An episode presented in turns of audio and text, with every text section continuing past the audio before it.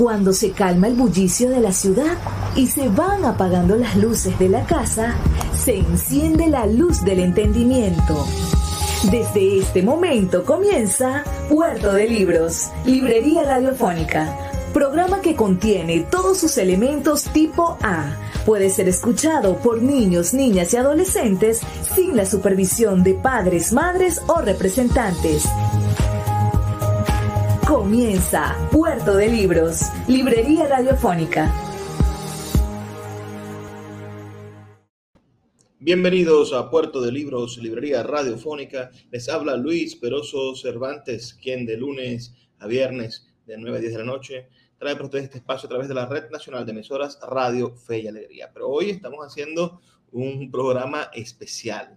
Los amigos de Radio Fe y Alegría van a escuchar este programa el próximo próximo lunes o cualquier día de la semana, pero estamos en vivo a través de nuestras redes sociales, en, en Twitter, en Instagram, en, en Facebook y también en nuestro canal de YouTube. Vamos a tener hoy una actividad muy especial. Vamos a estar presentando un libro y conversando con un maravilloso escritor venezolano contemporáneo. Me refiero al joven dramaturgo venezolano a Jan Thomas Mora. Yo sé que, que, que, pareciese que la juventud fuese algo exclusivo para los 20 años, pero en el mundo de los escritores, bueno, ser, ser joven, se es una joven promesa a los 60. Así que vamos a dar la bienvenida a Jan, que está por aquí, mi amigo.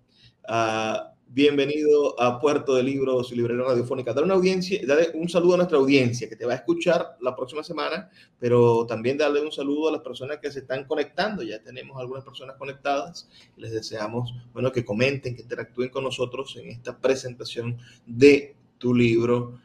Eh, no he dicho el nombre del libro. Es un libro, además, curioso. Es el tercer libro que publicamos de, de Jan. Se llama Textos Teatrales Color Rosa. Bienvenido, Jan. Gracias Luis, gracias por la invitación, gracias por, por apoyar el trabajo no solamente mío en, el ámbito de la escritura, sino de muchas personas que están, están apoyando en Venezuela con esto de las publicaciones de libros y es importante y, res, y rescatar todo este auge que ustedes vienen haciendo ya un tiempo para acá. Yo agradecido y contento por, por, por esto, por ver, por ejemplo, mi primera novela y la que he escrito hasta ahora en papel. Eso fue para mí un orgasmo Aquí, literario. La Casa Grande. Ahí la pongo en la pantalla, mira, La Casa Grande de Jan Tomás Mora. Y bueno, y ahora ver esto que están haciendo con referente a mis obras de teatro, por ejemplo, este texto, texto teatral es color rosa, que reúne eh, obras de teatro de la comunidad LGTB, igual de de, mm, las de, de ciertas comunidades que se han sentido minoritarias o que han hecho sentir como minorías, como el caso de la mujer, el caso del homosexual, de la prostituta, de esta gente. Bueno, entonces yo he tenido la licencia y, y, el empuje de, de cre crearles, crear personajes y de establecer un discurso en los que ellos se, se revalore y donde la sociedad los, los valores como seres importantes que contribuyen a esta sociedad. Entonces, ver este libro es significativo porque, porque wow, reúne textos que, que, que desde la, década del 2006, 2007 he venido trabajando hasta la actualidad y, y que por lo menos gente pueda adquirir algunas de mis piezas en esta, en esta temática en un solo texto. Eso es importante. Mira, Tom, vamos a comenzar por, por ti, por tu vida. Vamos a explorar un poco quién eres, de dónde vienes uh, y, y, qué te ha hecho llegar a este momento de bueno, presentar ahora tu tercer, tu tercer libro con nosotros, con Sultana del Lago. Eh, nace en el año 1982. Dos. 82. Eh, el, en el 82, un 5 de septiembre, o sea que estás muy pronto a cumplir tus primeros 40, 40 años. Sí, señor, Dios mediante. Ah, cuando, cuando, se llega a los 40, bueno, los hombres tienden a, a, sufrir esa llamada crisis de la edad media, ¿no? Y empieza uno a, se empieza a dificultar la cosa. Ah, háblame un poco de, de, tus primeros recuerdos. A mí me gustaría, yo siempre pregunto en Puerto de Libros, siempre, siempre busco encontrarme con los sentidos de lo venezolano. Es decir, tus textos rescatan ampliamente la idea de, de, del, lenguaje venezolano, del sentir venezolano. Cuando, vamos, cuando leemos Billy, por ejemplo, es un escenario que podría pasar casi que exclusivamente en Venezuela. Es decir, es un mundo, un mundo de del Amponil, aquel, aquel personaje, uh, pero también los afectos que se manejan son muy venezolanos. Uh, entonces, me gustaría saber en qué momento Jan Tomás Mora empieza a sentirse venezolano, empieza a, descubrir que es venezolano, en qué momento de la infancia, uh, si fue escuchando el himno nacional, una bandera, o si está en otra cosa, en el paquete de harina pan, ¿dónde, dónde está el primer sentimiento nacional que tiene Jan Tomás Mora? Cuando mi abuela me daba leche de vaca recién ordeñada, creo yo que ahí. Yo fui criado los primeros pasos es, es no es duro, pero sí un poco raro porque mi mamá viene, tengo una hermana mayor, mi hermana mayor nace en el 80, un mayo del 80, y al, al añito la, la pasa una sobredosis de anestesia, que le cambió la vida a mi mamá, a mi hermana y a esto, y esto hizo un poco que mi mamá se pusiera así como renuente a no tener hijos, no tener más hijos. Por cuestiones del azar, bueno, quedé embarazada de mí, y dos años después nazco yo. Entonces los primeros pasos fue consciente, que responsablemente lo puedo decir y públicamente ya no me afecta, hubo mucho rechazo por parte de ella y mi abuela, la mamá de ella, me acobijó y en ese sentido de la cobijarme, mi abuela vive, vivía en el campo, en, en Barinas. Y nada, yo empecé como a criarme entre, entre ese campo y ese mundo tan rural que fueron mis primeros pasos. Yo tengo, aunque haya sido ya hace 39 años, 38 años, tengo recuerdo de mi abuela yo desnudo y ella dándome leche de vaca recién ordeñada. Ordeñaba la vaca y me daba leche de vaca cruda sin hervir ni nada. Yo creo que en ese momento yo me sentí o, o hubo una empatía muy importante hacia, hacia ese sentir del campesinado, ese sentir de, de, del... Aunque mi abuela y mi abuelo eran gente medianamente pudiente en esta Venezuela de los del, sí, mediados de los 80 y todo esto, y de los 90. Mi abuela murió en el 97, pero de una forma convivir con los obreros, convivir con este mundo tan, tan rural me hizo me hizo apasionarme hacia otra realidad que era una tan urbana a la que empecé a convivir cuando, y de igual forma, ojo, mi mamá estaba, estuvo muy pendiente de mí y mi papá, bueno, apareció 500 años después, pero también estuvo muy pendiente de mí. Sería irresponsable decir, no, fui huérfano no, o, fui dejado y olvidado por ello. No, no fue así. Pero sí hubo como, como, como segmentos de mi vida en lo que estaba y no estaba. Después ellos me, me, me, me toman su muchacho. Nosotros tuvimos del timbo al tambo, vivimos en Barina un tiempo. Eh, primero en La Guaira, en La Guaira, después vamos a Barina, después de Barina a San Feli, en San Feli mi mamá y mi papá improvisaron un rancho, un rancho de zinc en de Ibaré, que todas estas cosas, y después yo recuerdo que para las elecciones, imagínate, tú estabas muy chamito, fue las elecciones del, de, de Luis Herrera, sí, porque después vino, el 88 fue Carlos Andrés Pérez, creo que fue Luis, no, Lucinchi o Luis Herrera, no sé qué político fue, que nos tumbaron la casa, se metió una máquina y tumbaron todos los ranchos que la gente había, se había agarrado esos terrenos y eso hizo que mi papá y mamá se devolvieran a La Guaira. Mi hermana no caminaba, mi hermana empezó a caminar a los seis años, estábamos pequeños, pero tengo imágenes claritas, Luis, como que se lo hubiese vivido ayer, de yo cargando un banco por las calles de San Félix, de, cargando una maleta, un bolso, llegando a La Guaira, subiendo cerro. Yo pero esas, esas imágenes de esa Venezuela que tienes, que, con, con la que nace, e, e, es una Venezuela que, que, que, te ha desalojado. Es decir, te veo ahora como inmigrante, es decir, vives en Estados siempre Unidos. Siempre estuve inmigrante, siempre desde, desde hace unos años y siento que, te, que, el país parece que te empezó a expulsar desde niño, que te empezó a, bueno, es decir, que el gobierno tire una máquina de, de, para, para tumbar ranchos, en vez de sacar a esa gente y conseguirles una casa digna, los deja completamente, los, los criminaliza y los deja fuera de, de, de, lo que pudieron construir, de lo que pudieron para, para acercarse a la civilización, a, la, a lo a, a, lo urbano, que era la búsqueda de la gente al construir los ranchos en, en los cerros de Caracas, no siempre buscando lo urbano, porque el gobierno solamente, como, como César, ¿no? Solamente lograba ver lo que, lo que estaba en, la, en las orillas de Roma, el resto de, la, de lo que no estuviese lo que no estuviese en la, en la capital, en la, en la metrópolis, bueno, no le prestaba atención el, el rey. Mira, sí, tenemos señor. por aquí a, a Raiza de Jesús de González que nos deja un comentario, dice que eres un gran escritor, una gran persona. Y, y, nuestro amigo Juan Carlos Fernández, bueno, me alaba el corte de pelo, reciente corte de pelo que tenemos aquí.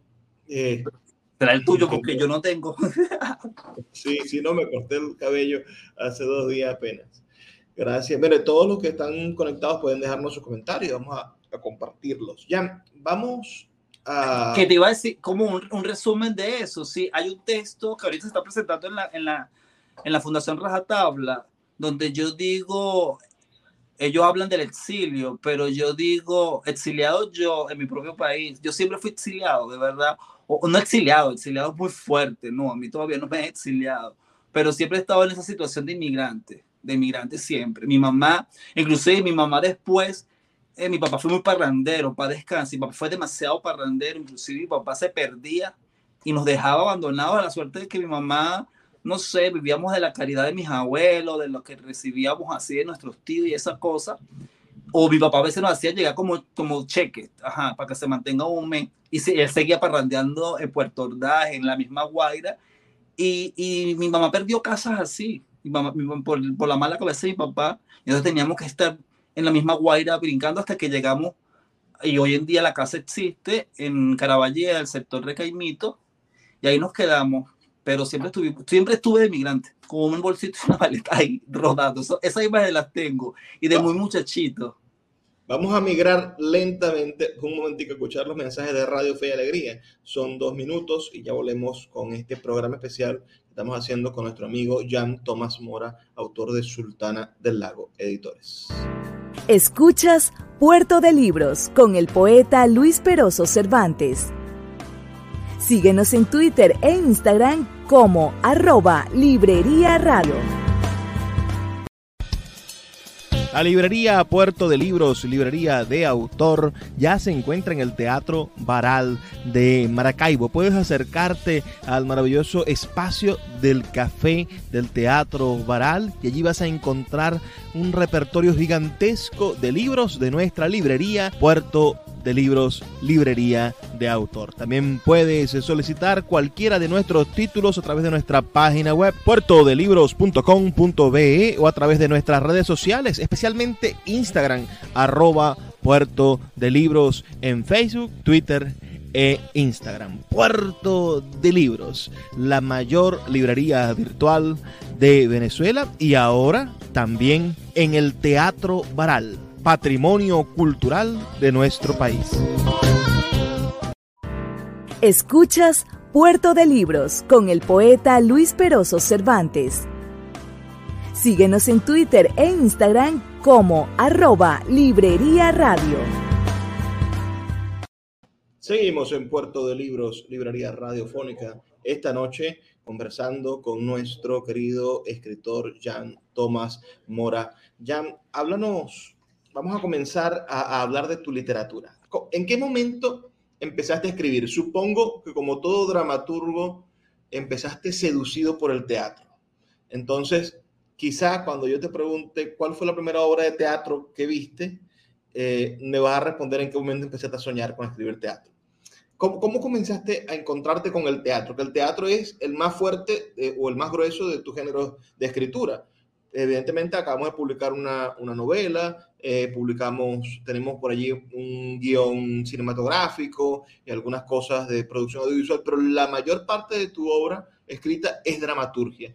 Y, y, y, sin duda eres uno de los dramaturgos contemporáneos de Venezuela más prolijos, ¿no? Poder construir los textos para que se publiquen y no solamente el, el libreto como, como un instrumento teatral no solamente el libreto como, un, como, como, una herramienta práctica para la puesta en escena, sino también pensarlo como, como, como el, el iniciador de la imaginación, porque la dramaturgia, uh -huh. más allá del libreto, la dramaturgia, el texto dramatúrgico es, un, es como una chispa que le va a dar ignición tanto a actores como al propio director teatral para, para construir, bueno, versiones y versiones infinitas de los textos. Pero ¿en qué momento descubriste el teatro? ¿Cuándo comenzaste a, a ser seducido por, por, si mal no recuerdo, es Terpsícore, ¿no? ¿No? La, la, la musa del teatro o la, la Talía. Terpsícore. Sí, señor. A los ocho años, cuando leí Yerma de Federico García Lorca, yo empecé al revés.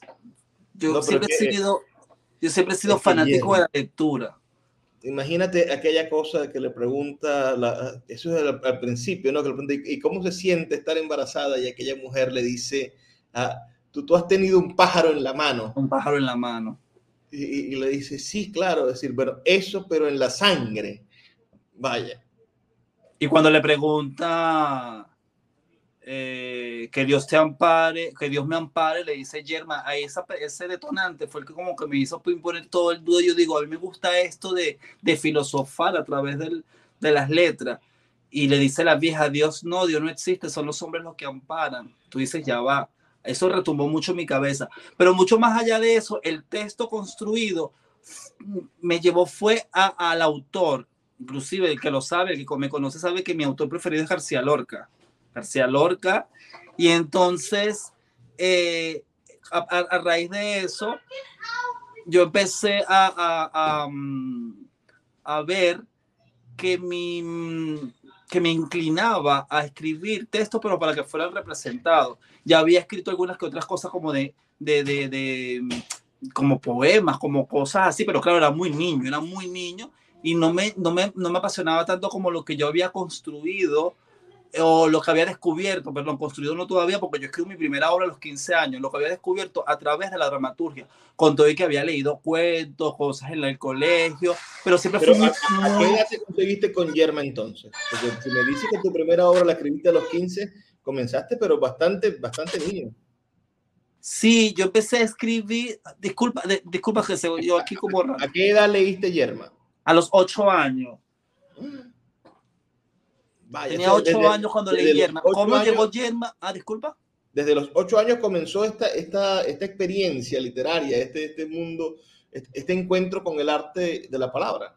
Sí, empecé a leer Yerma, empecé a leer muchos cuentos de Horacio Quiroga, empecé a leer, pero mi primera obra dramática fue Yerma. Leí el Edipo Rey como a los 11, eh, obras de teatro de autores venezolanos que te ponían en los textos de, de, de, del, del, colegio me llamaba mucho la atención que si eh, textos de, los sainetes venezolanos como de, de Menez y toda esta gente que, que llegaba a, eh, a, a, nuestras manos en la época de bachillerato. Entonces yo empecé a, a, ese disfrute.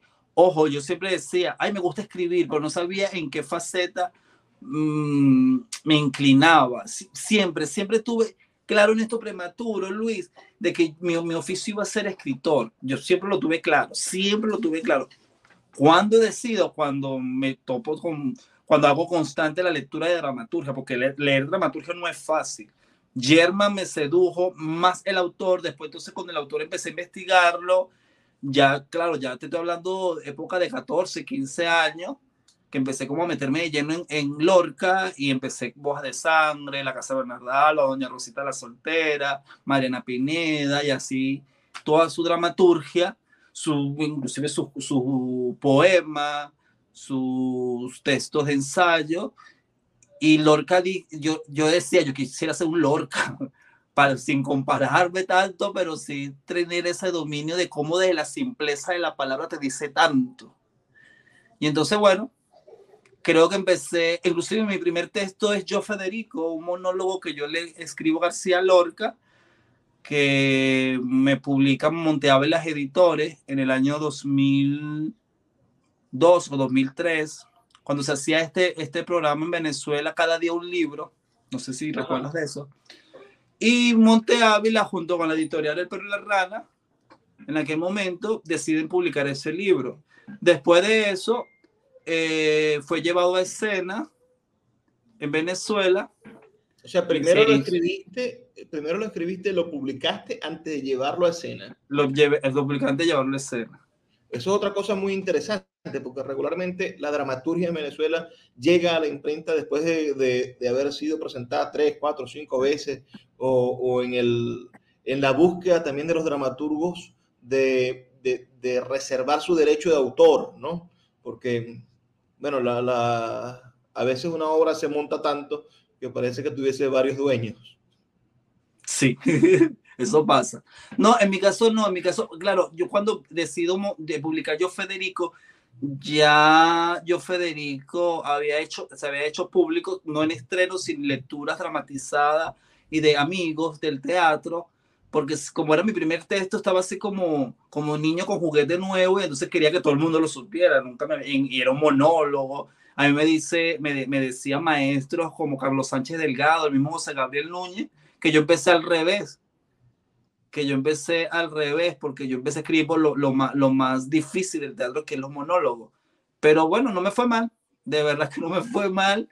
Yo, Federico, después me la montan, se ganó todos los premios de teatro de Venezuela que se daban para los años 2010, 2011, se ganó el premio municipal de teatro, se ganó el premio de la Fundación Isaac Chocron, se ganó el premio mejor actor que hizo García Lorca, que lo interpretó Taylor Plaza, se ganó el premio mejor producción, mejor dirección mejor texto. Ganamos muchos premios con esa producción y ya tenía algunos textos eh, en repertorio, por lo menos uno que está en la, en la publicación que ustedes me hacen de Teatro Color Rosa, que es Bella las 11, que es mi obra como más cruda, donde desnudo al país eh, desde la visión de un personaje gay. Igual la gente empezó a decir, pero este hombre es como un camaleón. Leemos aquí una cosa, por lo menos vamos de lo intelectual de García Lorca, que se despega mucho a, esto que tiene mi dramaturgia, que es apropiarse del discurso de mi país, de, abordar mi país, de trabajar la situación real de mi país.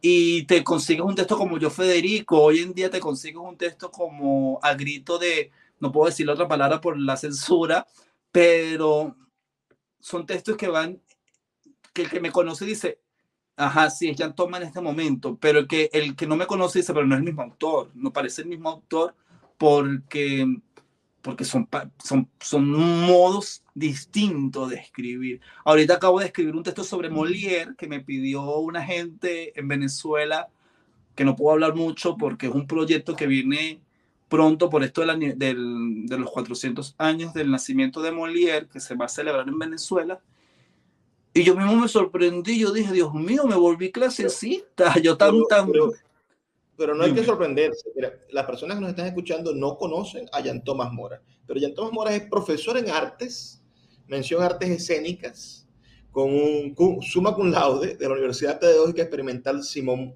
eh, Simón Bolívar, Libertador, el Instituto Pedagógico de Caracas, del año 2005. Es magíster en literatura latinoamericana, también del el pedagógico, del año 2009. Es doctor en Cultura y Artes para Latinoamérica y el Caribe del mismo pedagógico en el año 2020. Hizo un, semestres en el doctorado en Pedagogía del Discurso. Hizo también semestres en la licenciatura de Historia de la, de la Universidad Central y estudió dramaturgia nada más y nada menos que con hombres como Carlos Sánchez Delgado, como José Núñez y Rodolfo Santana y, Rodolfo Porra. Háblame de, la experiencia con Rodolfo Santana, que es una de las vacas sagradas del teatro y la dramaturgia venezolana. Rodolfo llegaba al salón a veces muy borracho y decía, escriban. Chao. No, mañana. Llegaba el otro día, escribieron algo. No te daba chance ni de decirle, sí, maestro, que eso no sirve, vuelvan a escribir. Lo, tenía así. Pero era el hecho de, de, de, de, mm, después cuando, cuando entraba como en la sobriedad o, lo que implicaba la, la, la, solemnidad de las clases, decía, eh, no, no, no crean que lo primero que escriban o lo primero que tienen en la idea de un texto va a ser su, su acompañante toda la vida. Eso va a cambiar diariamente cada cinco minutos. Es como cuando uno está ebrio. Rodolfo, Rodolfo me hizo a mí conocer mucho ese, ese, ese meterle el dedo a la llaga en lo social, en lo político. ¿Qué más que Rodolfo? ¿Quién más que Rodolfo Santana, que era un, un maestro de, de, de, de, hacer un, bueno, su teatro, ese absurdo social, donde los personajes se descarnan y, y tienen como, como, como escenario esta Venezuela o esa Venezuela que le tocó vivir tan a él no tan distinta a esta, porque yo sí creo que, que sí hay, hay mucho que ver con, con todos los con todo un sistema político que reina y que ha reinado no solamente en nuestro país, sino en todos los países que de una u otra forma eso hace que, que el país vaya o no vaya bien. Pero también yo siento que, que, los, que, los, que los patrones sociales como que andan un constante repetir, ¿entiendes? Entonces, por lo menos yo estoy viviendo una absurdidad o viví una absurdidad latinoamericana, una absurdidad venezolana, muy distinta a la de Rodolfo, pero es la misma absurdidad del hombre incomprensible. Y es la misma absurdidad que, que tuvo Ionesco cuando nos escribe la cantante Calva y nos pone a decir que, la, que, el, que el humano no, no, no, se conoce. ¿Me entiendes? Y eso, y eso no, no te libra ni que porque esté en los Estados Unidos. No te, ve, lo que acaba de pasar ahorita en Texas, cómo absurdamente un niño de 18 años acaba con la vida de 21 personas y tú dices, ya va, ¿qué pasa aquí en la mente? Entonces sale la mamá, bueno, es madre al fin, su hijo pudo haber sido o fue el, asesino de esta masacre, pero, pero para ella es bueno. Entonces tú dices, esto va en un germen que de una u otra forma... Que, está, que está en, el, en el diálogo venezolano, ¿no? Recogido centenares de veces en la prensa venezolana. Él solamente salía a robar. Solamente salía a robar. Entonces Rodolfo eso lo tuvo muy claro y Rodolfo a mí lo que me gustó de Rodolfo, mm, ojo, yo la dramaturgia de Rodolfo la respeto mucho, pero de él rescato en mi formación era el, el, el pisar tierra. Rodolfo me hizo mi pisar tierra. Pisar demasiada tierra es por aquí. Como, como dejar los textos crudos, porque Rodolfo, si tú te lees la dramaturgia de Rodolfo, tú te das cuenta, uy, esto, esto está sin vaselina, esto está rudo, esto está así, tajante, como una tabla áspera. Mientras que tú te lees Carlos Sánchez Delgado y tú dices, wow, de, Carlos recató eso, cómo disfrazarte la historia, porque tú sabes que te está dando un golpe cuando, por ejemplo, tienes una escena violenta, histórica, pero él te lo disfraza a través de la, del juego de palabras, de eso rescató de Carlos cuando, en mi, cuando me formó y del maestro José Gabriel Núñez, todo este bagaje que tiene del mundo oscuro. José Gabriel me hizo mi despertar. El, el escribirle a los personajes de la noche, a los personajes oscuros, los personajes eso que, que, que, son los que más nos apasiona, lo que nos, digo yo, y, y, es lo que más me, me atrapa, me seduce. Yo no, yo no puedo dejar de escribir y que uno de mis textos no parezca un personaje de la noche, un personaje marginado, un personaje que está en la periferia de este mundo. vamos a hacer una pausa uh, para escuchar los mensajes de Radio Fe y Alegría y ya volvemos con el siguiente segmento de esta entrevista con el dramaturgo, novelista también, escritor venezolano Jan Tomás Mora. Escuchas Puerto de Libros con el poeta Luis Peroso Cervantes. Síguenos en Twitter e Instagram como arroba Librería Radio.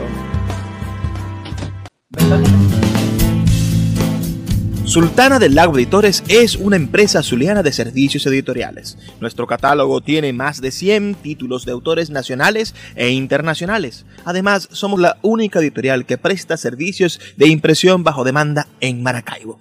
No necesitas invertir en grandes tirajes. Tus lectores pedirán tu libro, nosotros lo imprimiremos y tú obtendrás regalías. Por ello, También editamos internacionalmente en Amazon y Google Play Books. Conoce más en nuestra nueva página web www.sultanadelago.com o siguiéndonos en Instagram como arroba sultana del lago.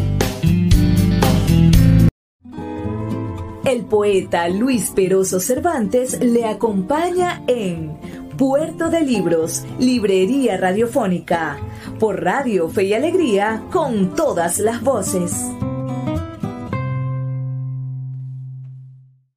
Seguimos en Puerto de Libros, Librería Radiofónica, esta noche compartiendo con nuestro amigo Jan Tomás Mora, autor de Sultana del Lago Editores, con quien hemos tenido el gusto de, de, compartir varias publicaciones, ya tres en este caso, que están disponibles en Amazon, en Google Play Books y también disponibles en nuestra tienda virtual sultanadelago.com. Pueden ustedes, los que nos están viendo en vivo, podrán ver la portada de La Casa Grande, esa novela de Jan Thomas Mora, y, y, también les pondré por aquí la portada de Lo llaman Billy, una, un guion maravilloso donde se revela, bueno, esa, esa búsqueda de, del amor homoerótico, pero también una manera de, de, de entender las complejidades sociales de, la homosexualidad en Venezuela, porque no es solamente uh, enfrentarse con lo venezolano eh, como si fuese un, jardín de rosas, ¿no? Quizás hablamos de Venezuela y decimos, ah, qué bella es Venezuela y qué lindo está todo lo que sucede en el país, pero no nos damos cuenta, bueno, de los profundos, complejos traumas, de, de, de, los procesos segregacionales que se viven en el país, de la discriminación profunda que tiene el pensamiento venezolano, contra lo cual estamos luchando. Estamos intentando construir una sociedad más amplia, pero sin duda no, no es tan fácil hacerlo. Y más cuando, cuando bueno, tenemos uh, gobernantes que son tan conservadores como, como, como las personas que cometen este tipo de actos de discriminación. Pero antes de entrar en los libros, me gustaría que me hablaras de, de algunos de tus proyectos. Por ejemplo, en el año 2001, cuando eras un joven, una joven promesa de 20 años, fundaste el grupo de teatro Jóvenes Actores de Vargas. Y, y después una empresa, eh, Producciones Nuevo Teatro, Nuevo, Nuevo Teatro Nuevo en el 2004. Háblanos un poco de esas, de esas dos experiencias como, como emprendedor y como, como creador? Mira, en Vargas, Vargas fue mi, mi, escenario principal para el desarrollo teatral de mi vida, para mi carrera artística. Los grandes momentos los viví yo en Vargas. A mí nunca me, a mí me interesó colar en el teatro caraqueño y más porque yo venía formado de la Fundación Rajatabla, yo venía formado como actor del, del, Pedagógico de Caracas y de Rajatabla, vuelvo a citarlo, de la, de la, del Teatro Universitario de la Central, eh, talleres aquí, talleres allá, yo me empecé a codear, hice mucho teatro cuando chamo, cuando te digo chamo hasta los 20, después de los 20 decidí no actuar más nunca en mi vida y de, decidí volverme, yo creo que también el hecho de escribir me volvió como gerente, me volvió como una persona muy planificada, o, o sí, muy planificada y muy, ¿cómo se llama esto? Cuando uno está muy organizada, por llamarlo así, de que planifique, yo inclusive yo me sentaba y me siento todavía con mis productores y mi gente a planificar ya el año 2023, por ejemplo, ahorita a mitad de año. Ya lo tengo planificado previamente que se va a hacer a nivel de espectáculo. Y eso me llevó, claro, si tú te pones a ver, uno cuando va a escribir una novela o va a escribir una obra de teatro, uno planifica ya cuánto tiempo te vas a tardar. Bueno, yo lo hago así, mi manera de matar mis piojos. ¿Qué tiempo te vas a tardar? ¿Qué tiempo vas a cubrir tal, tal, tal segmento, tal cosa? No sé qué más. Entonces, en ese sentido, yo quise fundar un grupo de teatro, jóvenes actores de Vargas. Esto nace porque eh, vino la tragedia de Vargas en el año 99 y yo empecé a trabajar, imagínate tú, vendiendo pollo en Pollo Arturo en Caracas, para, para, para, para pagarme los estudios universitarios. Mi papá y mi mamá, mi papá queda desempleado, ellos no tuvimos que venir a Caracas por lo de la casa, por todo esto de la tragedia, todo aquello, y después ellos en marzo deciden devolverse a La Guaira y yo me quedo en Caracas. Pero en el mes de mmm, mayo, por ahí, me llama un amigo para decirme que en el complejo cultural José María Vargas, en aquel momento llevaba ese nombre, estaban buscando profesor de teatro. Que si yo que estaba interesado y yo, sí, no hay problema. Agustín Ávila, en paz descanse, se llamaba ese, ese señor, que él llevaba la, la, de la dirección artística de ese complejo cultural. Junto a Levis Russell, Levis Russell, el famoso dramaturgo, en aquel momento me recibió y yo empecé a dar clase ahí. Eran chicos de Caraballeda, eh, chicos que, que, que, nunca salieron de ahí por la tragedia de Vargas y que había una sensibilidad muy simpática por, por, por es como cuando se le despiertan los polos por querer, querer hacer cosas y olvidar lo que fue ese trago amargo de la tragedia de Vargas. Yo empecé a dar clase, en ese momento me nace un monólogo que se llama El Único, que es un monólogo dedicado a las víctimas de la tragedia de Vargas, y yo escribo ese monólogo. Ese monólogo se estrenó muchos años después, pero se hicieron como ejercicio partiendo de ese texto con los chicos, haciendo cosas, explorando cosas, y de ahí nosotros hicimos como, como para la muestra final, presentamos eh, segmentos escenas de Aquiles Nazoa, literatura fácil, teatro para leer, toda esta cosa, y los chicos mismos me dijeron, profe, pero ¿por qué no fundamos un grupo de teatro nosotros mismos? Y yo, bueno, le tomé la idea y éramos todos jovencitos. Yo tenía, ¿qué? La tragedia Vargas, 19 años, el 2000 estoy hablando. Y desde el 2000 empezó el grupo a funcionar, pero constitutivamente fue el 2000, cuando lo registré, uno o dos años después fue que empezó el grupo a aparecer jurídicamente. Y mira, jóvenes actores de Vargas me ha dado y me sigue dando frutos pues con eso mm, eh, hicimos una, una sede en Caracas que se llama Hat Producciones, Jóvenes Actores para Caracas, que la lleva mi mano derecha en Caracas, Elmer Pinto. Y ahorita tenemos una coproducción, él y, y mi persona, y otro socio que se nos sumó al proyecto y tenemos en la Fundación Rajatabla Culpables o Inocentes. Estamos nuevo teatro nuevo. Ah, Nuevo Teatro, Nuevo Teatro Nuevo fue una productora de teatro que fundé junto a Carlos Sánchez Delgado, pero fue un proyecto que así como nació, murió rapidísimo. Nos, nos invitaron al Festival Internacional de Oriente, el maestro Edilio Peña nos invita, pero teníamos que ir con la figura jurídica y no podíamos, éramos estudiantes del Pedagógico de Caracas y Carlos se le ocurre la idea de fundar esta productora, Nuevo Teatro Nuevo, y un, y un proyecto muy simpático. Y recuerdo que fuimos con un texto de él una obra que se llamaba La mente del pollo, una obra macabra espectacular. Yo actuaba ahí. Sí, La mente del pollo era esa obra. Eso fue en el año 2000, 2003, creo que fue, 2004, por ahí. Y fuimos, nos presentamos allá, pero después volvimos a Caracas. Él tuvo, una de las integrantes del grupo era la esposa de él, entonces tuvieron problemas. Entonces, eso, la, éramos cuatro de esa sociedad yo me quise quedar con el grupo, pero él no lo permitió porque él era, aunque parecíamos toda la junta directiva, él no quiso yo, bueno, se separó. Pero con nuevo teatro nuevo hicimos producciones simpáticas, hicimos como dos, tres producciones muy simpáticas, tanto en Caracas como en Barcelona, en Anzuategui, que fue donde lo viajamos. Pero con Java, que es mi agrupación, imagínate tú, con Java hemos ido a Lima, viajamos a Argentina, eh, yo he dictado conferencias en universidades de América Latina que, invitan, que invitaban a la agrupación y que, no por nada, pero el gobierno regional de Vargas, te estoy hablando del mandato de Antonio San Juan y de Carneiro, nos pagaban los boletos para que nos fuéramos a viajar, porque era una de las instituciones del teatro varguense que estaba en la palestra, estaba en la palestra, se comparaba con agrupaciones que nacieron en el mismo momento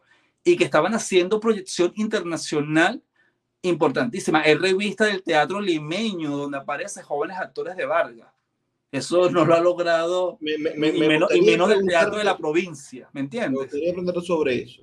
Es decir, hay, hay como un prurito en esta sociedad venezolana ahora de cualquier persona que en algún momento haya tenido una idea de izquierda o haya tenido un pensamiento social responsable o, quizá haya colaborado o ayudado o siendo parte de la administración pública de los últimos 20 años, bueno, eh, eh, eh, es acusada, es perseguida, pareciese que tuviésemos, que, que, cada opositor de este país fuese un pequeño torquemada. ¿Cómo, ¿Cómo ha sido tu experiencia después de haber, bueno, sin duda participaste en proyectos con, con apoyo del gobierno regional y otros con apoyo del gobierno nacional. Formaste parte de la colección, del, fuiste coordinador de logística de la colección Bicentenario, que es esta colección que, que ha regalado libros para todas las escuelas y que ha sido muy criticada por los contenidos. Háblanos un poco cómo, cómo has vivido esa experiencia. Esto, bueno, esto fuera de, de lo literario, ¿no? Pero muy interesante también como migrante, es decir, vives como migrante, uh, quizá la persecución o el maltrato de, esta gente que, que, quiere ver el mundo arder. No, para que tú veas, porque yo he sido muy transparente, Luis, yo he sido muy transparente. Yo toda la vida fui funcionario público. Yo empecé a dar clases a los 18 años. Como, como suplente, después el Ministerio de Educación me contrata con, con 10 horas, 10 horas de teatro daba yo un colegio en La Guaira y yo fui a ser, eh, funcionario público toda mi vida, con verdes, blancos, rojos, más, más rojo todavía, pero era, er, era, era, era funcionario público, ¿qué podía hacer? No podía hacer más nada.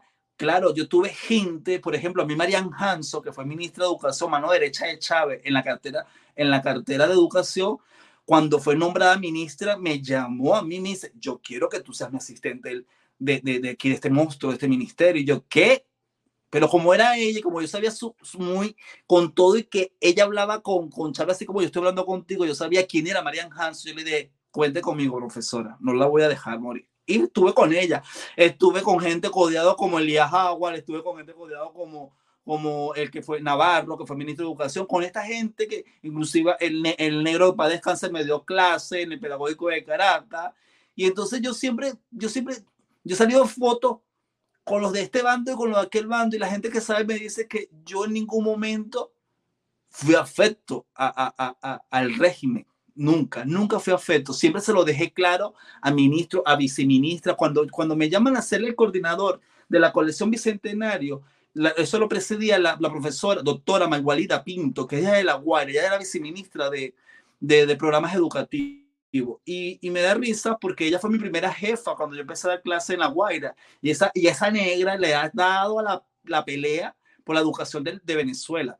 Y yo recuerdo que sus palabras fueron las siguientes. Solamente confío en ti. Yo sé tus inclinaciones políticas, pero solamente confío en ti. Yo necesito que tú estés la bandera porque tú no me vas a dejar que este proyecto muera. Yo le diría, profesora, pero esto nos van a dar palo. Con todo y que usted llame las inminencias inminente de, de, de, los escritores de la izquierda venezolana no van a dar palo. Me dice, yo simplemente voy a ir con el precepto de hacer un bien para mis niños. Yo nunca le haría daño a mis sobrinos. En aquel momento tenía sobrinos como de 5, 6, 7 años. Nunca le haría daño a mis sobrinos. Si esto contribuye a la formación de mi niño. Y ella llevaba el programa Canal Educativo y Colección Bicentenaria. Y a mí me dejó la coordinación general logística. Yo llegué al ministerio todos los días y no sabía qué hora salía. Ya yo llegué, fueron cuatro años en mi vida que, que wow, fue muy desesperante. Ahí me codié con gente, escritores de, de, de, de, de, alta envergadura como, como Herrera Luque, como este hombre de, de, de, historia, el, el, Omar Hurtado, Alexander Torres, América Abracho, la famosa Luisa Rodríguez, del del Pedagógico en el área de la lengua, Fernando Aspurba, gente dura de la crema, crema y nata, pero de la izquierda venezolana, que le habían dedicado toda la vida a escribir. Y estar bajo mi coordinación fue muy significativo. Ojo, nunca hubo, y yo lo puedo decir responsablemente, nunca hubo una imposición de que hay que adoctrinar a los muchachos. Nunca hubo. Inclusive tú lees los contenidos de los textos, sí, hay que darle mucha revisión, pero fue procesos que, que, que yo creo que a estas alturas, yo no sé si eso se estará como valorando, yo no sé cómo está, yo tengo rato que no le sigo la pista al Ministerio de Educación que están haciendo como política educativa, no sé, de verdad, ni como política cultural en mi país, no sé, pero en aquel momento yo recuerdo que nosotros le hacíamos mucha revisión, pero es que era un monstruo, ese proyecto fue un monstruo, nos quedó pequeño, lo debo reconocer, era muy poca gente para el proyecto, para lo que quería el, el, el, Ejecutivo Nacional, para lo que se pedía, porque ellos querían cantidad más que calidad, entonces los plazos eran muy cortos. En aquel momento fue cuando el presidente empieza con su enfermedad, Entonces querían como para contentarlo, mostrarle que se estaba haciendo un producto. Y yo le decía, no, por ejemplo, cuando salió, ese lo coordiné yo junto con la profesora eh, ay, Beatriz Calzadilla, una mujer letrada en las artes plásticas, en las artes en general. Coordinamos el proyecto del libro de artes para primer año y segundo año. Y yo recuerdo que en una de las discusiones me decía, este libro no puede salir este año. Entonces, yo diciéndolo, volteando, dando la vuelta, ya estaba mandándolo para imprenta porque había que complacer al presidente, que tenía que salir el primer libro de artes plásticas venezolana. Y yo, y ese libro le dio un palo y todavía me escribe, mira, pero tú cometiste este error en la página tal y yo, sí, tienes razón y yo, ¿qué puedo hacer? Pero no he tenido, no, no, no, me he sentido...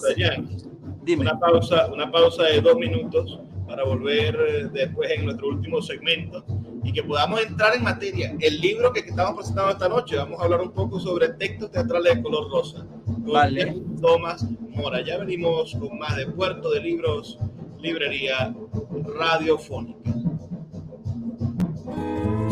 El poeta Luis Peroso Cervantes le acompaña en Puerto de Libros, Librería Radiofónica, por Radio Fe y Alegría, con todas las voces.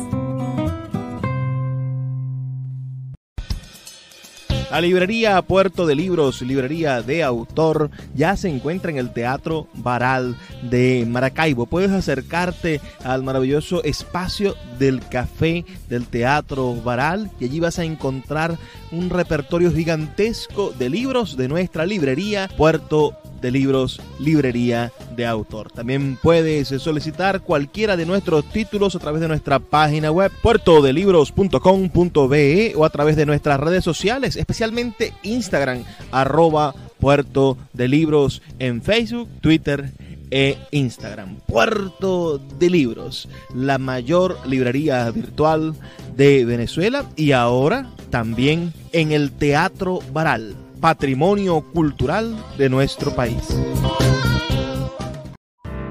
Escuchas Puerto de Libros con el poeta Luis Peroso Cervantes. Síguenos en Twitter e Instagram como arroba Librería Radio. Seguimos en Puerto de Libros, Librería Radiofónica, en esta edición especial que estamos haciendo en vivo con nuestro amigo Jan Thomas Mora, que se encuentra en los Estados Unidos de América. Es un joven migrante. Como estamos en vivo, recibimos sus comentarios de personas que están en vivo o que están conectadas con nosotros. Aquí escuchamos o leemos a Mirna González, quien nos dice maravillada por esta entrevista. Un abrazo para ti, Luis, y mi admiración para tu invitado. Gracias son las ventajas de estar por aquí en vivo, cosas que no hacemos regularmente en Radio Fe y Alegría, porque salen nuestros programas grabados para que salgan a nivel nacional en las 23 emisoras de Radio Fe y Alegría. Ya, vamos a entrar en materia. Para los que nos están viendo en el video, bueno, eh, vamos a poner en la pantalla la portada de textos teatrales color rosa. Uh, el mes de junio es el mes del orgullo gay el 28 de junio se celebra el Día del Orgullo porque fue una de las primeras, bueno, hubo, una tragedia. Eh, una discoteca fue, fue, fue, incendiada y fallecieron un montón de, de, hombres y mujeres gays, homosexuales. Y al día siguiente comenzó una revolución. Una revolución allá mismo en Estados Unidos, ¿no? Donde no iban a permitir más que la policía siguiera, bueno, causando esos estragos que, que ocasionaron la muerte de, hombres y mujeres de la comunidad LGBT. Eh, este libro tiene un poco que ver con, la prostitución, con las chicas trans, con, con, con la homosexualidad, tiene una búsqueda de la reivindicación venezolana de este asunto, ¿no? Porque uno se encuentra, por ejemplo, hay un, hay un youtuber, o no sé si es youtuber, ya no sé qué es, uh, Zuliano, a la Madrid, Javier a la Madrid, que es muy famoso porque, por, por su homofobia, ¿no? Por su, por su ataque a la diversidad sexual, por su intentar defender la heterosexualidad. En ese intento maracucho de defender la heterosexualidad, cada vez que la defienden se les cae un poco. Ah, entonces, en, esa, en ese tejemanije del venezolano, ¿no? De, de, decir que, que, en Venezuela eso no es un problema. Yo tengo amigos gays, yo tengo amigas lesbianas, yo no soy homofóbico, pero no quiero que se besen en la calle. Yo, yo tengo, yo, yo, yo tengo un hermano, un, un, primo que es gay, pero, pero eso, él, es serio, él no anda botando plumas, o, o, él no se viste así, o, o, por qué tienen que hacer eso, o cuándo se ha visto que, que un hombre sea capaz de criar un niño, es decir, un montón de, de prejuicios que se estructuran en el país y que poco a poco hay que ir de alguna manera de, de, desenmarañando, ¿no? O la idea de que todo de, que los homosexuales o los transexuales están obligados a ser peluqueros o, decoradores, uh, porque no hay otra opción, ¿no? Esa, esa, es la única profesión a vida por haber y no se puede imaginar un doctor que sea así o un, o un maestro. Qué escándalo que haya un maestro que sea abiertamente homosexual, cuando, cuando sabemos que hay cientos, ¿no? Miles. Uh, ¿cómo, cómo ¿Cómo este libro trata ese tema? Háblame un poco de, de, cuáles son, qué tan rosa es el color rosa de los textos teatrales de este libro. Como la vida misma, Luis. Así como la vida misma. Es que en la niña del Señor hay de todo y va a haber siempre de todo. Y yo siempre me he propuesto, e inclusive, yo ya perdí la cuenta de cuántas obras de teatro llevo escritas, de verdad, pero el 100%. ¿Ah? En, tu currículo hay tantas que no sé cuál es el número exacto. Ya yo perdí la cuenta. Ya inclusive en estos días el que me lleva a la página web iba a ser un como un censo de todas las, obras porque tengo, de verdad tengo, y las que no están publicadas en la página web, X, es otro, otro tema. Pero el caso es que todas, el 100%, de ese 100%, el 95%, 94%, es sobre la temática eh, gay o homosexual para incluir también las lesbianas y, y, los queens y los trans y todo aquello y todo este movimiento que también se ha generado en, en los años siguientes. Y todo empieza por, por, por, mi vida misma. Por mi vida. Ojo, yo nunca he sido, bueno, directamente excluido nunca fui, pero sí indirectamente hubo prejuicio desde mi propia familia, con responsablemente lo digo. Yo soy una persona muy, muy clara y que le digo las cosas en su cara a la gente así muy, muy frontal. Eh, eh, indirectamente uno siempre siente esos prototipos, como tú señalabas, ejemplo de que mi primo es serio. Yo no, no sé, yo, yo, siempre, eh, yo siempre fui abiertamente con mi papá, con mi mamá, con todo el mundo. Me gustan las personas del mismo sexo. ¿Qué voy a hacer? ¿Qué voy a hacer? Así de clarito soy. Y entonces eso siempre fue prejuicio por mis propios primos y por mi propia familia. Y yo creo que eso me llevó al empuje a ser quien soy hoy en día porque también hubo eso. Yo iba a terminar siendo una peluquera, siempre decía a mi mamá que yo iba a ser la que iba a pintar las uñas, que yo iba a hacer tal cosa, o sea, que más. Hoy en día cuando veo todas estas cosas dice el mismo. A mí nunca me, jugó, me gustó jugar con muñecas, a mí nunca me gustó estar con mujeres, eh, así como, como es el prototipo mal estereotipo de que ven el gay, a mí nunca me gustó nada de eso, incluso yo soy malísimo para pa, pa hacer uñas, para hacer peluquería, nada de eso va conmigo. Pero era el estigma, pues, o, o ese era el prototipo. Y en ese sentido, mi dramaturgia fue a resaltar la voz de estos marginados. De estos marginados, inclusive mi tesis de maestría es el juicio ideológico del personaje gay en la literatura latinoamericana, donde trabajo la novela y el texto dramático y, y, pongo como, como propósito eh, y, con, y convencí al jurado de que el homosexual tiene un discurso ideológico de que, de que tiene basamento para la formación y, la, y, el empuje y, y, el sustento de una, en la sociedad en que nos movemos. Entonces, en ese sentido, yo lo demuestro con mi dramaturgia. Y en estos textos eh, que están incluidos en esta, en esta edición, es eso. Ya a las 11, que es mi primera obra, gay, gay, mm, con, con luces como un billo rojo, donde pongo de, pongo al homosexual descarnado de la noche, en ese personaje que es Idilio y el otro personaje que es la piruja, que son dos triunfos ya en la decadencia, pero esa decadencia vista por un país o más que todo por un pueblo. La obra se desarrolla en La Guaira, es la, es la obra más regional que tengo. Bella Las Once es la obra que me ha dado mucho de comer, que me la han comprado mucho para montarle en muchas partes del mundo. Y es una obra muy cruda, muy cruda, muy cruda porque es un homosexual que se atreve a, a, a ¿cómo se llama?, a cuestionar el sistema de gobierno del gobernador de aquel momento del estado, que era este tipo, que era maracucho, por cierto, eh, Antonio Rodríguez San Juan. Entonces empezamos, que ahí empezó el problema de la identidad de este hombre, que como un, un hombre viniendo de otro estado va a mandar en mi pueblo. Entonces ahí empieza el conflicto del, de este homosexual, de Idilio que es el dueño de la noche en La Guaira. Está No me caso sin velo, que es una obra de prostitutas, pero prostitutas o damas de compañía, como ella se llama, viéndola como, como eso, como, como cualquier cosa, el cero, cero menos cero de la sociedad y cómo estas mujeres complacen a políticos de la Venezuela contemporánea. Esta obra se desarrolla en Caracas y van a complacer esa, van a hacerle la despedida de soltero al hijo del presidente de la República. Y el, y fetiche que tiene el tipo es que quiere que las prostitutas que vayan a esa fiesta vayan vestidas de novia. Entonces ahí se desarrolla una comedia oscura, muy simpática entre el poder y el, erotismo. ¿Ok?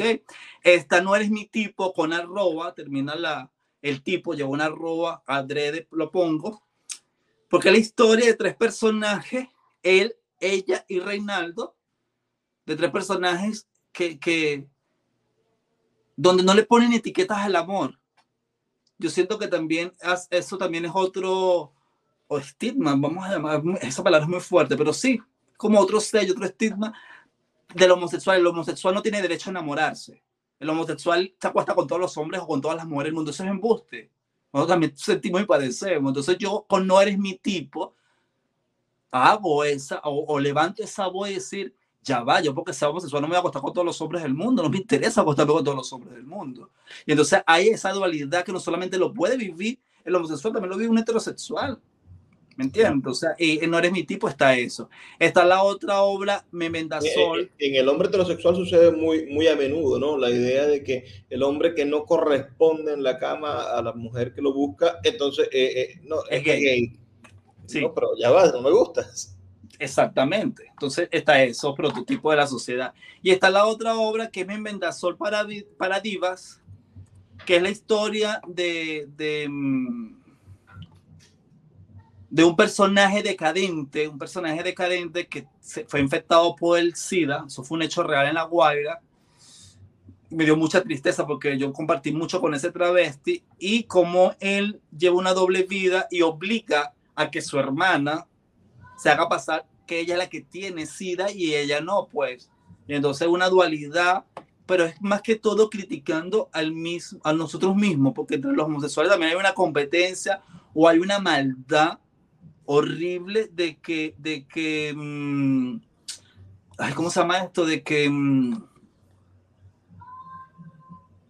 de que exactamente hay una competencia, hay, hay, hay, hay eso de, de, de, de, juzgar al otro, de criticarlo, porque si entonces, por ejemplo, yo, a mí nunca me ha gustado, me ha interesado vestirme de mujer y, y critico a, al, al, gay que se viste de mujer por, por, por eso, por mariquear, discúlpeme la palabra, pero no me interesa a mí, entonces por eso yo soy juzgado, no puede ser. Entonces, entre nosotros mismos, entre nuestra propia comunidad, existe eso de cómo, de cómo, de una manera, ah, porque a mí no me interesa estar afeminado, a mí no me interesa, eh, eh, mm, yo, a mí me gusta estar con barba, yo, yo tengo un prototipo, yo me gustan los hombres, pero no necesito sentirme mujer porque si no, no tendría sabor esto de claro, ser gay, digo yo, ¿me entiendes?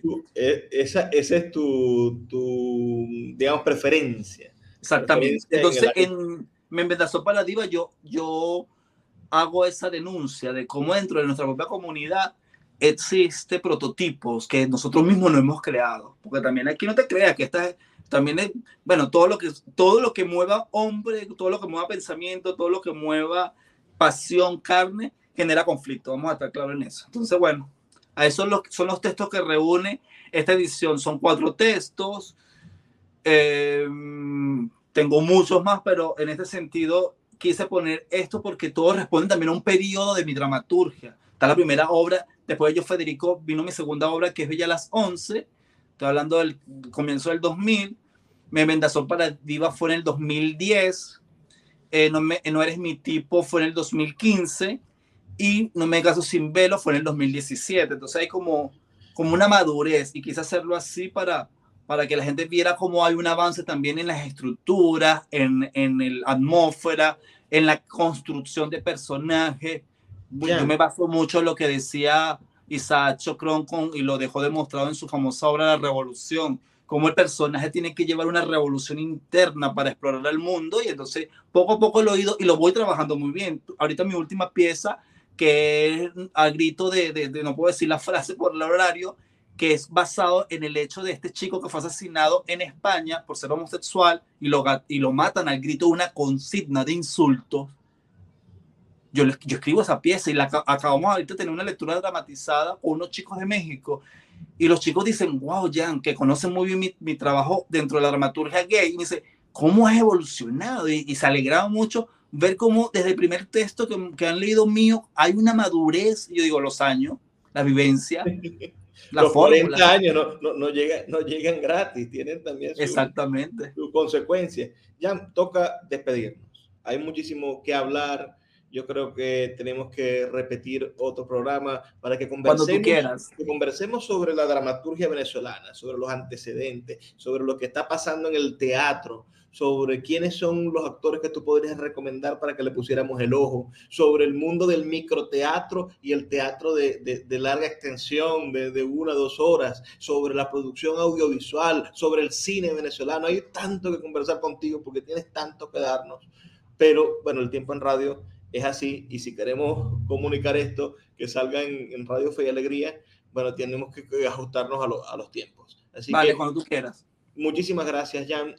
Ya este libro se encuentra disponible en nuestra, en nuestra librería virtual, en sultanadelago.com, en los próximos, las próximas horas también en Amazon y en Google Play Books.